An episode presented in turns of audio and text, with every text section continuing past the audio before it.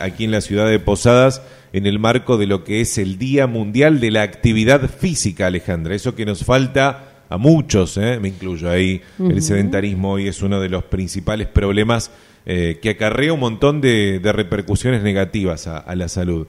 Estamos para hablar de esas actividades con la señora Corina Doucet Urquiza, que es directora de Prevención de Adicciones de la Municipalidad de Posadas, eh, aquí con nosotros en los estudios de la radio. Este, Corina, ¿cómo le va? Muy buenos días. Buen día, ¿cómo están? Le pido se acerque un poquito más al, al, micrófono, bien cerca, así, así le escuchan bien. Ahí estamos. Bueno, Corina, estaba viendo ahí el, el dossier de actividades, son, son muchas. ¿eh? Cuénteme, por ejemplo, qué va a pasar ese día. Bueno, el día sábado a las 8 de la mañana, digamos, este, va a haber una concentración eh, en la zona del Brete para hacer la bicicleteada que este, tiene por objetivo promover justamente la actividad física y combatir el sedentarismo.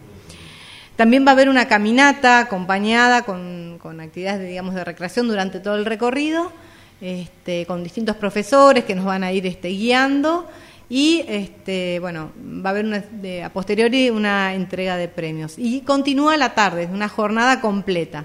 Todo acá en la costanera. todo acá en la costanera.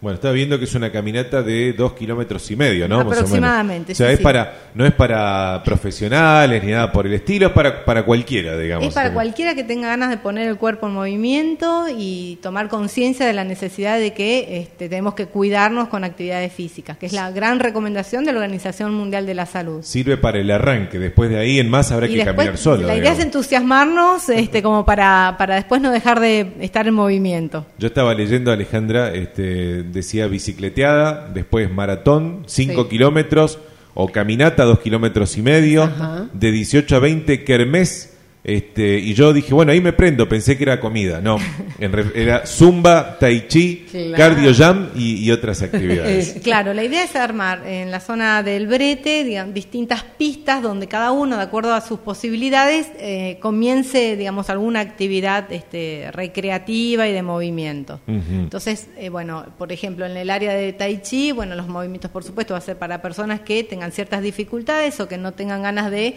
ponerse en un movimiento mucho más power como en el de cardio gym. ¿Qué, qué es Tai Chi, por ejemplo? Son las actividades, eh, digamos, que hacen a la armonización del cuerpo, a la búsqueda de equilibrio. Como el yoga. Eh, sí, son parientes cercanos, digamos. Ah, yoga también, eh, tengo entendido que nos iban a confirmar hoy algunos profes de, yoga, pero no el yoga tan convencional como lo conocemos, sino un yoga más de movimiento. Claro. Así que eso, eso otra de las, del equipo que está coordinando las actividades se está confirmando.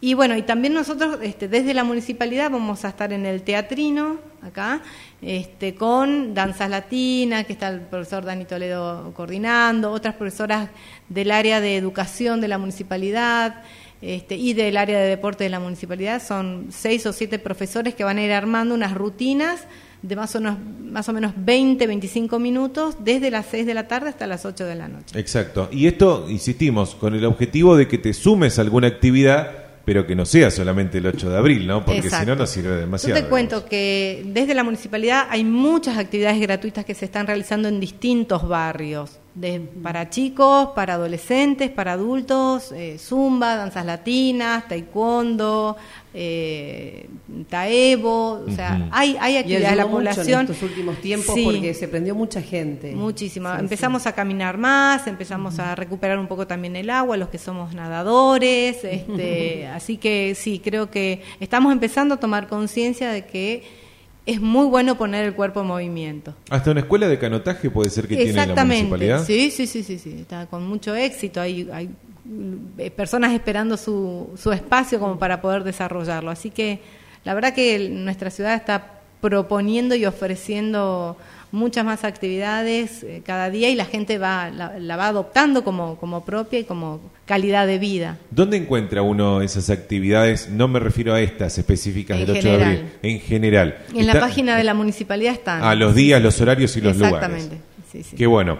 Este, Corina, quiero preguntarle, su, su cargo es eh, directora de prevención de adicciones de, la municipalidad. Habitualmente hablamos con Mariela Aguirre, que es en la provincia, digamos. Correcto. Este, cuéntenos el trabajo que hacen ustedes en el municipio, además de este, de el deporte, porque el deporte, la, actividad física, de por sí ya es una actividad preventiva de, Exactamente. de adicciones. Sí, es así, tal cual. Mm, Digamos, lo que cuando hablamos de prevención podemos tener dos líneas de acción. La prevención específica, que es eh, trabajar puntualmente sobre el de- desalentar el inicio del consumo o el mantenimiento del consumo, este, orientar a las familias cuando tienen alguna problemática eh, dentro de, la estructura familiar, hacer derivaciones, o sea, directamente apuntar al- a la cuestión del, del uso de sustancias o algún tipo de trastorno adictivo, como por ejemplo las ludopatías. ¿sí? Este, bueno, eso por un lado. Y por el otro, la prevención espe- inespecífica, que tiene que ver con el uso adecuado del tiempo libre, con el mejoramiento de la calidad de vida, con asumir un rol mu- mucho más autónomo y activo de la, de la propia existencia y de, de la vida de la gente que uno quiere y aprecia.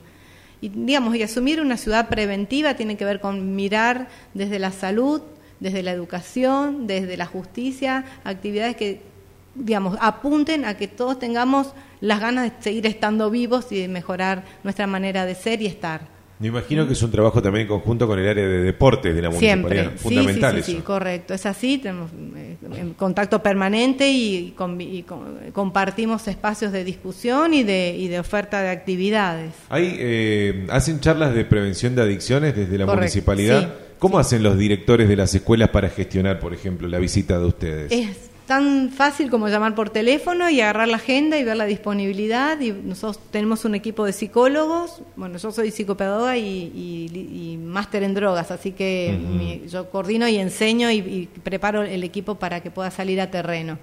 Este, y bueno, vamos a las escuelas cuando nos llaman a un teléfono, el triple cuatro 9088 y bueno, ya está. O sea, normalmente el problema es porque ya saben que hay alguien que tiene algún problema o está, ha tenido contacto o algún tipo de fracaso escolar vinculado al consumo. Eh, la otra de las actividades fuertes que tenemos en la dirección es eh, el curso de manipulación de alcohol que está enmarcado en la ordenanza 1914, que es el Código de Nocturnidad, donde todas las personas que realizan actividades vinculadas a la venta y distribución de bebidas alcohólicas tienen la obligación de acceder a un carnet de manipulación de alcohol que- donde se asume digamos la responsabilidad de saber qué es lo que está vendiendo Claro, por supuesto. y cómo manejarse en situaciones de, de riesgo cuando hay abuso de alcohol en el comercio, cuando hay un servicio de catering de eh, fiestas de egresados, por ejemplo, que tienen la presión a veces de los padres para vender alcohol, Sí. eh, los 15 años, los casamientos, el horario de apertura y cierre, los locales que sí o no están habilitados y bueno, la pelea con las ventanitas. Por supuesto, que, que- que están ahí en los Sí, barrios principalmente. sí, sí. Corina, eh, dice usted tiene un, un- un máster en drogas eh, y además trabaja en esta, en esta actividad. ¿Cuáles son las, las drogas que más están afectando a los chicos de nuestra ciudad En, en actualmente? primer lugar, las legales, alcohol y tabaco, y en segundo lugar, eh, marihuana. La marihuana. Sí, sí, correcto. se ¿Por lo qué? ¿Porque es lo más droga- económico o por qué? ¿O más Y- fácil de conseguir? Porque hay mayor tolerancia social. Ya uno no se horroriza porque haya un chico que pueda comprar en cualquier esquina. Este, O fumarla enfrente fumarla, de tu fumarla, casa. correcto, correcto. Tener, tener tenencia y, y hacer uso. El, el Paco, ¿cómo está en nuestra ciudad? Digo, eh, ¿hay gran afectación como, por ejemplo, en Buenos Aires por Paco o no? Eh, sí, no con el, digamos, no con el daño que ha provocado en la ciudad de Buenos Aires. El Paco es heredero de la crisis del 2000, Ujú. este, donde, bueno, se abarataron muchísimo los costos, se estiró con veneno de rata lo que quedaba en las ollas de cocina de cocaína. Y entonces, O sea, el- Paco es lo que sobra del- del- de preparar no tiene cocaína. una receta exacta, es lo que le ponen para ¿Veneno de ratas tiene? Entre otras cosas, sí. O Para sea, estirarlo, para hacerlo Claro, más- para estirarlo. Sí, sí, sí. Tenía, digamos, cuando se hicieron los primeros análisis había cualquier cosa. Esa es una de las más graves porque la intoxicación a nivel sistema nervioso central fue terrible y veías pibes, digamos, que eran zombies, muertos en vida. ¿no? Y ese cerebro tan frágil y tan este, en pleno desarrollo quedaba podado como si hubiera sido un invierno neuronal, ¿no? O sea, Exacto. Tenías cómo recuperarlo. ¿Esos chicos se mueren a qué edades si empezaron de chiquitos con el Paco? No, el pronóstico es pésimo, es pésimo el pronóstico. Un pibe, cuanto más, cuanto más temprano se comience con cualquier sustancia, peor es el pronóstico para una comunidad, no solamente para la persona. Claro. Pues exponencial, no lo podés parar. Entonces necesitamos mejores maestros, necesitamos mejores casas y familias y papás que estén atentos y mejores políticas y mayor honestidad para hablar del tema. Por supuesto. Corina, este, hoy va a suceder en el Congreso y le quiero pedir su opinión también, porque la gente opina, la gente nos manda sus mensajes eh, o los escribe a través de las redes sociales sobre lo que hoy va a suceder en, el Congreso, en el Senado específicamente. Ya pasó por diputados y hoy en el Senado se aprueba el uso medicinal del cannabis, la extracción del aceite para aquellos problemas de salud que ya la, la medicina eh, tradicional no lo ha podido este, solucionar. ¿Qué opinión le, le, merece a usted de esta situación? Sí, es, es, bastante controvertida. No tengo una opinión definida porque no tengo leído investigaciones eh, desde, profundas y serias de la, desde los dos puntos de vista. Uh -huh. Muchas veces vos ves que en determinadas patologías realmente ha funcionado, pero yo no soy médica, no he tenido la experiencia concreta de ver eh, un estudio eh, sobre el, los efectos eh, digamos que se derivan negativos, uh -huh. digamos, todo esto lo tiene que hacer un laboratorio, tiene que estar fundamentado científicamente. Eh, yo bueno, he la, visto la pros ley... y contras, pero muy, mucho fanatismo de un lado claro. y del otro. La ley, lo, que... la ley prevé, creo que eso, que haya una buena investigación a partir de ahora. Digamos. Sí, sí, sí, sí. Si hay investigaciones y se leen y, son, y, y, no tienen intereses mezquinos de atrás, porque siempre a alguien le favorece eh, un punto de un lado o el otro, uh -huh. este, yo ahí te puedo decir, bueno, leí estas investigaciones, esta es la, la veracidad científica que tiene una posición u otra.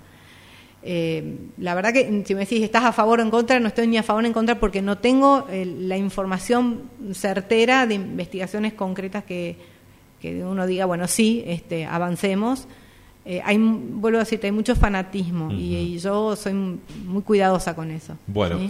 para este, cerrar la nota, quiero que me reitere ese número que hace un rato dijo de la municipalidad para, por ejemplo, coordinar charlas sí. del área de prevención de adicciones en las escuelas o en los clubes, puede Donde ser quiera, también. Cualquier espacio comunitario, nosotros somos un equipo que está preparado para estar en todos los espacios sociales. Uh -huh. ¿sí? Bueno, el número de teléfono es triple cuatro noventa ochenta y ocho.